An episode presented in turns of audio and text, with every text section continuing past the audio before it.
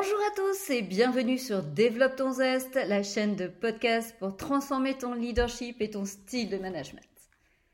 Bonjour, je suis Martine Chaillet, je suis coach de dirigeants et d'équipe et entrepreneur, cofondatrice de Erase Consulting et membre de Hello Coaching. Et aujourd'hui, nous allons vous parler des secrets d'une bonne écoute.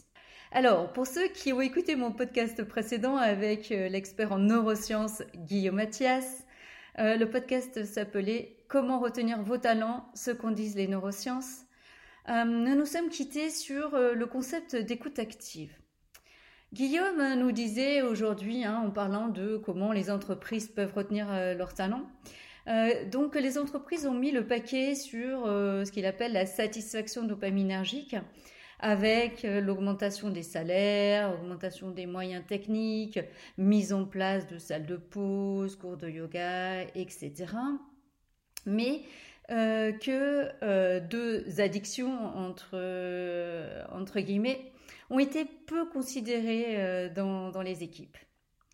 La satisfaction sérotoninergique. Alors, la satisfaction sérotoninergique, c'est quand je me sens reconnue, pour euh, ce que je revendique être. Et la satisfaction ocytocinergique quand mes besoins en lien social sont satisfaits. Donc deux addictions euh, peu considérées, deux satisfactions de besoins donc non satisfaits, et euh, que l'écoute active permet de jouer sur ces deux dimensions. Donc à partir de là, euh, plusieurs personnes m'ont demandé de faire un podcast sur, euh, justement, euh, c'est bien de savoir qu'il faut développer l'écoute active, mais qu'est-ce que c'est que l'écoute active Qu'est-ce que ça peut m'apporter? Et comment moi, je peux facilement, demain, mettre en place l'écoute active Eh bien, c'est le sujet de ce podcast. Alors, tu as vu les infos que je t'ai envoyées, blablabla, bla, bla, bla, il faut dire que, blablabla, bla, bla, est-ce que tu peux, blablabla, bla, bla, et euh, trop souvent, en fait, on, euh, parle, euh, on écoute, mais on écoute sans écouter, et on écoute d'une seule oreille.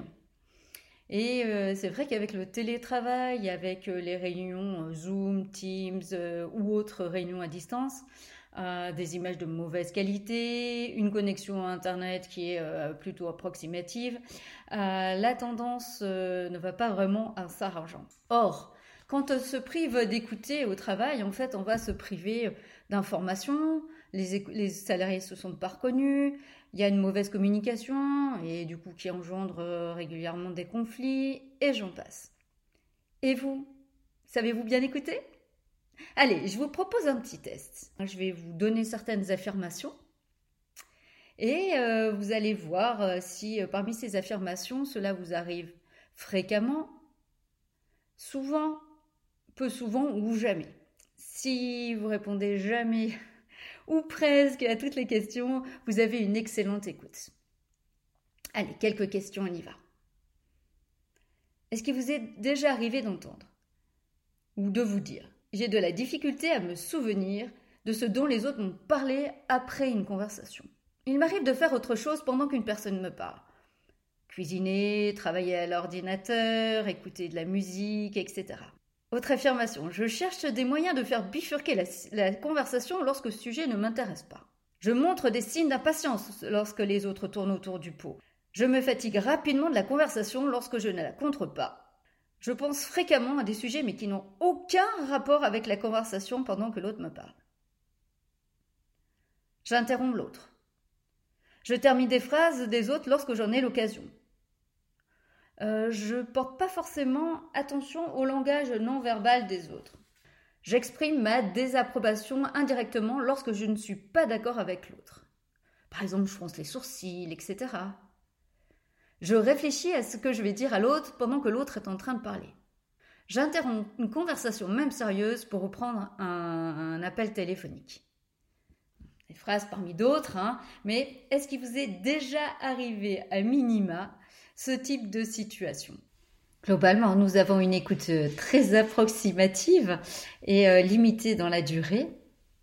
Et pourtant, en entreprise, il est vraiment essentiel de bien communiquer. Alors, parmi euh, les approches développées pour bien écouter, je vous propose aujourd'hui de découvrir l'approche de l'écoute active.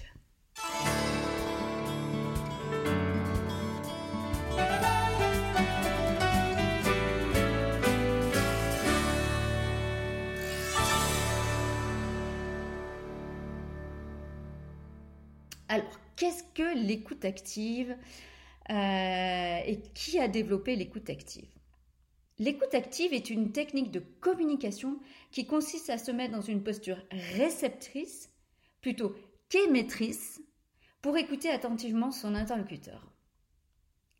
Alors cette attention va vous permettre non seulement de mener des conversations plus empathiques, mais aussi plus riches et plus constructives. Alors, c'est le psychologue américain Carl Rogers euh, qui est fondateur de Concepts Clés en psychologie, qui a posé les bases de cette technique de communication. On est à peu près au milieu du siècle dernier. Et euh, Rogers a souligné l'importance de l'écoute dans nos conversations. Euh, l'écoute active a été développée ensuite par le psychologue Thomas Gordon en 1975 à partir des travaux de Carl Rogers. Mieux on écoute, plus on a d'informations et plus la réponse sera pertinente.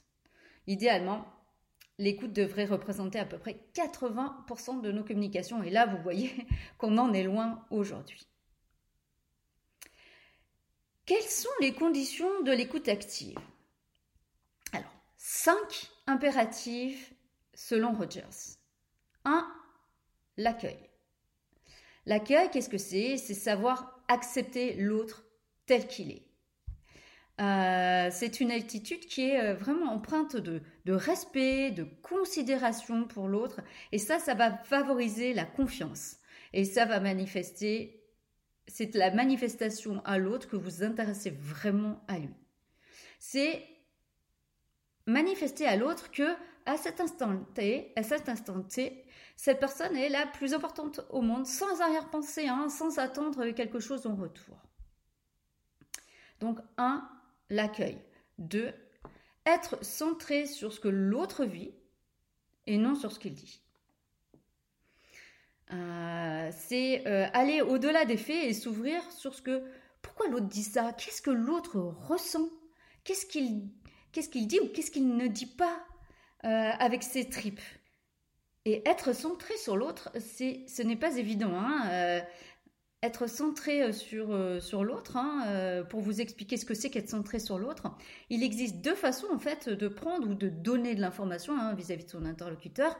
Soit j'interprète les comportements de l'autre par rapport à mes propres modèles du monde, soit je cherche à le découvrir et à comprendre le plus précisément possible les modèles de l'autre, sa vision du monde, etc. Par exemple, quand je dis à quelqu'un je sais que tu as compris, hein, ou euh, comment tu peux aimer ça. Là, je me centre sur moi, hein, parce que je me centre sur euh, qu'est-ce que je ressentirais à sa place, par exemple. Mais euh, quand je lui dis, par exemple, qu'est-ce que tu aimes dans ce journal, hein, à ce moment-là, je me centre sur l'autre et je vais vraiment susciter une, une attitude d'ouverture chez l'autre. Donc, je me centre sur l'autre et je me centre aussi sur ce qu'il vit et non sur ce qu'il dit. Donc ça, c'est le deuxième, euh, le deuxième impératif selon Rogers. Le troisième, s'intéresser à l'autre plus qu'au problème lui-même. C'est-à-dire quand l'autre vient avec un problème, euh, c'est euh, plutôt que de voir le problème en soi, il est important de voir le point de vue de l'autre. Si on prend le chômage, par exemple, certaines personnes le vivent comme un échec, comme une sanction, etc. Hein, donc c'est pas forcément par rapport à ce que moi je vis. Quatrième impératif, selon Rogers, montrer à l'autre qu'on le respecte.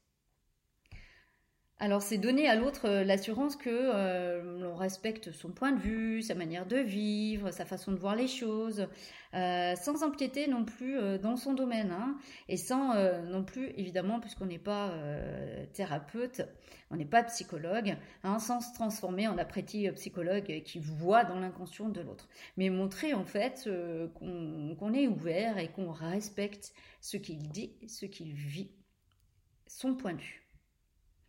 Et enfin, cinquième impératif euh, pour Rogers hein, dans la pratique de l'écoute active, c'est être un véritable miroir pour l'autre.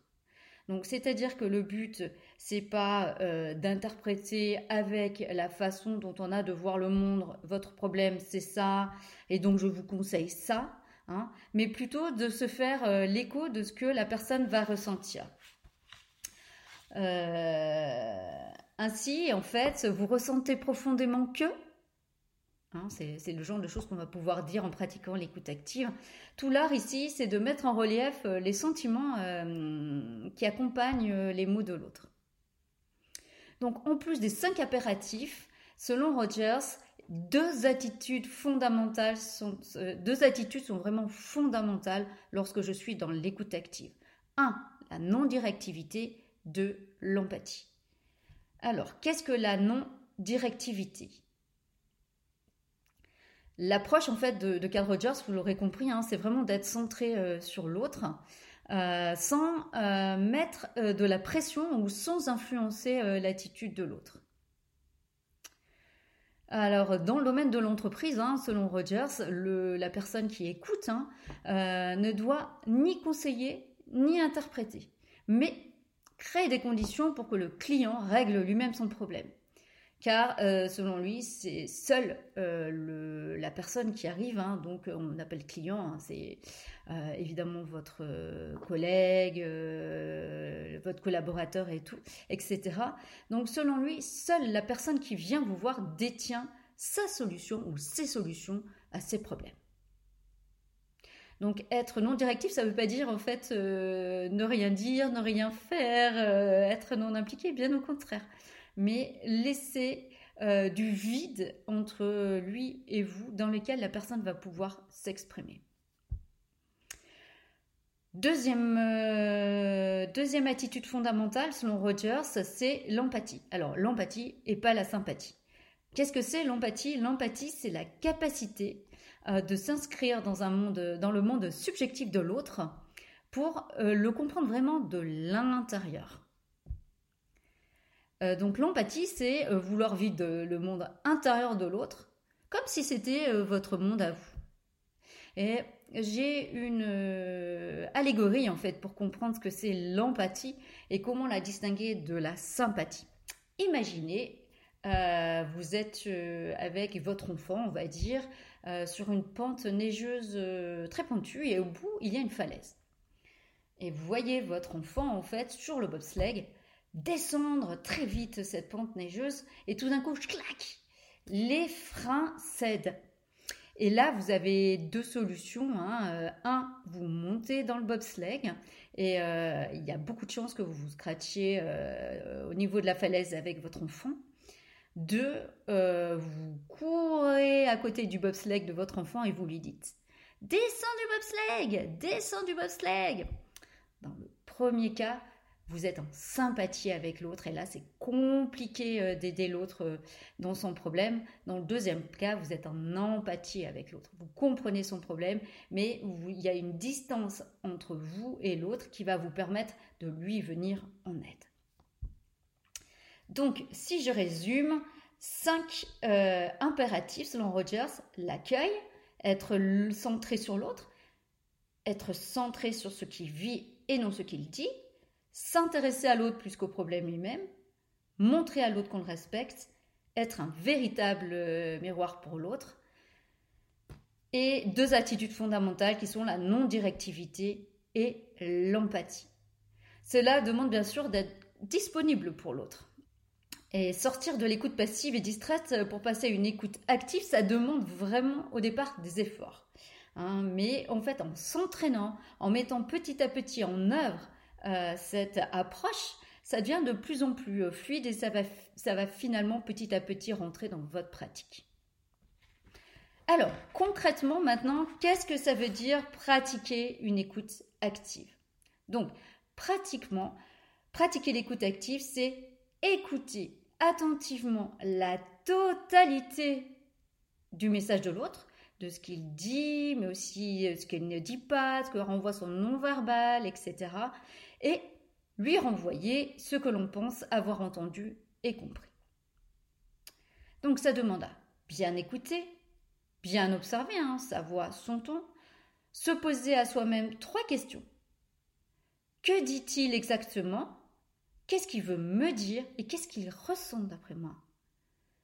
Bannir nos éventuels jugements, hein, évaluation, interprétation, euh, euh, etc. Bannir aussi notre l'espèce de, réflexe qu'on a de vouloir euh, interpréter, conseiller en fait l'autre. Mais au contraire, permettre à l'autre d'approfondir, d'approfondir son expression, l'appuyer, euh, par notre acceptation euh, de, la situation, par notre empathie. Faire préciser, euh, c'est fait par des expressions d'écoute active comme je crois comprendre que, vous voulez dire que, comme vous dites, il semblerait que, et reformuler. Alors, attardons-nous un petit peu dans la reformulation. Qu'est-ce que la reformulation? La reformulation, ça peut paraître un peu, scolaire, hein, mais ça comporte vraiment de nombreux, de nombreux avantages, comme celui de montrer à l'autre qu'on l'a écouté, en plus de synthétiser son propos et aussi de dissiper euh, tout malentendu ou qui pourrait donner lieu à une mauvaise interprétation. Donc c'est redire ce que l'autre vient de nous dire avec d'autres mots, de façon plus concise ou de façon plus explicite. On a trois types de reformulation. La reformulation au reflet, c'est-à-dire que je reflète hein, euh, ce que, l'autre vient de me dire. Selon vous, vous vouliez dire que on peut aussi euh, reprendre euh, le dernier mot que la personne nous a dit ou la dernière expression que la personne nous a dite. Donc formulation reflet, formulation résumé et la formulation reformulation recentrage. Alors là, c'est pour les personnes qui en fait un peu partent dans toutes les directions. Euh, vous pouvez dire par exemple, alors on a vu ça, on a vu ça, on a vu ça. Qu'est-ce qui est le plus important dans cela pour toi? Six conseils pour bien écouter. 1. Pour bien reformuler, on a vu qu'en fait c'est vraiment important de bien écouter son interlocuteur et notamment la dernière phase de votre interlocuteur. 2. Restez attentif et essayez de retenir euh, une allusion ou une idée euh, juste ébauchée Hein, euh, que vous alliez pouvoir reprendre dans votre formulation. Vous disiez tout à l'heure que, etc. 3. Euh, lorsque vous entendez vos petites voix, vos a priori, essayez de les faire taire. 4. Respectez les silences, vraiment très important. Ça va permettre à l'autre euh, d'élaborer leur réflexion. 5. Acceptez le regard de l'autre. Important. Et 6. Méfiez-vous euh, de euh, vos manifestations euh, spontanées comme froncement de sourcils, etc. L'autre pourrait se sentir critiqué, jugé, et, du coup, ça pourrait vraiment stopper son cheminement intérieur. Conclusion. Améliorer sa communication, c'est avant tout remettre l'écoute au centre de nos échanges réfréner euh, nos tentations intempestives de couper la parole, de juger a priori, euh, de donner euh, nos points de vue, de donner des conseils. S'entraîner aux différentes techniques de l'écoute active, ça peut être par exemple décider ben, de pratiquer le silence, décider de ne pas interrompre les personnes, décider de faire taire sa petite voix euh, qui nous pousse à nous dire euh, vraiment c'est un petit problème, pourquoi il pense ça, euh, ou réfréner son envie, donner des conseils à l'autre, juste pour l'aider, lui venir en aide. Tout ça, ça peut être vraiment des petites choses que vous pouvez expérimenter petit à petit pour améliorer votre écoute et par là même améliorer votre communication et par là même instaurer dans votre entreprise des relations plus vraies, plus juste, minimiser euh, la potentialité de conflit, mais aussi faire comprendre à vos collaborateurs que pour, pour vous, ils sont importants, que vous les reconnaissez dans ce qu'ils sont, mais aussi dans ce qu'ils vivent. Alors, et vous, qu'avez-vous envie d'expérimenter? Je vous remercie de m'avoir écouté jusqu'au bout.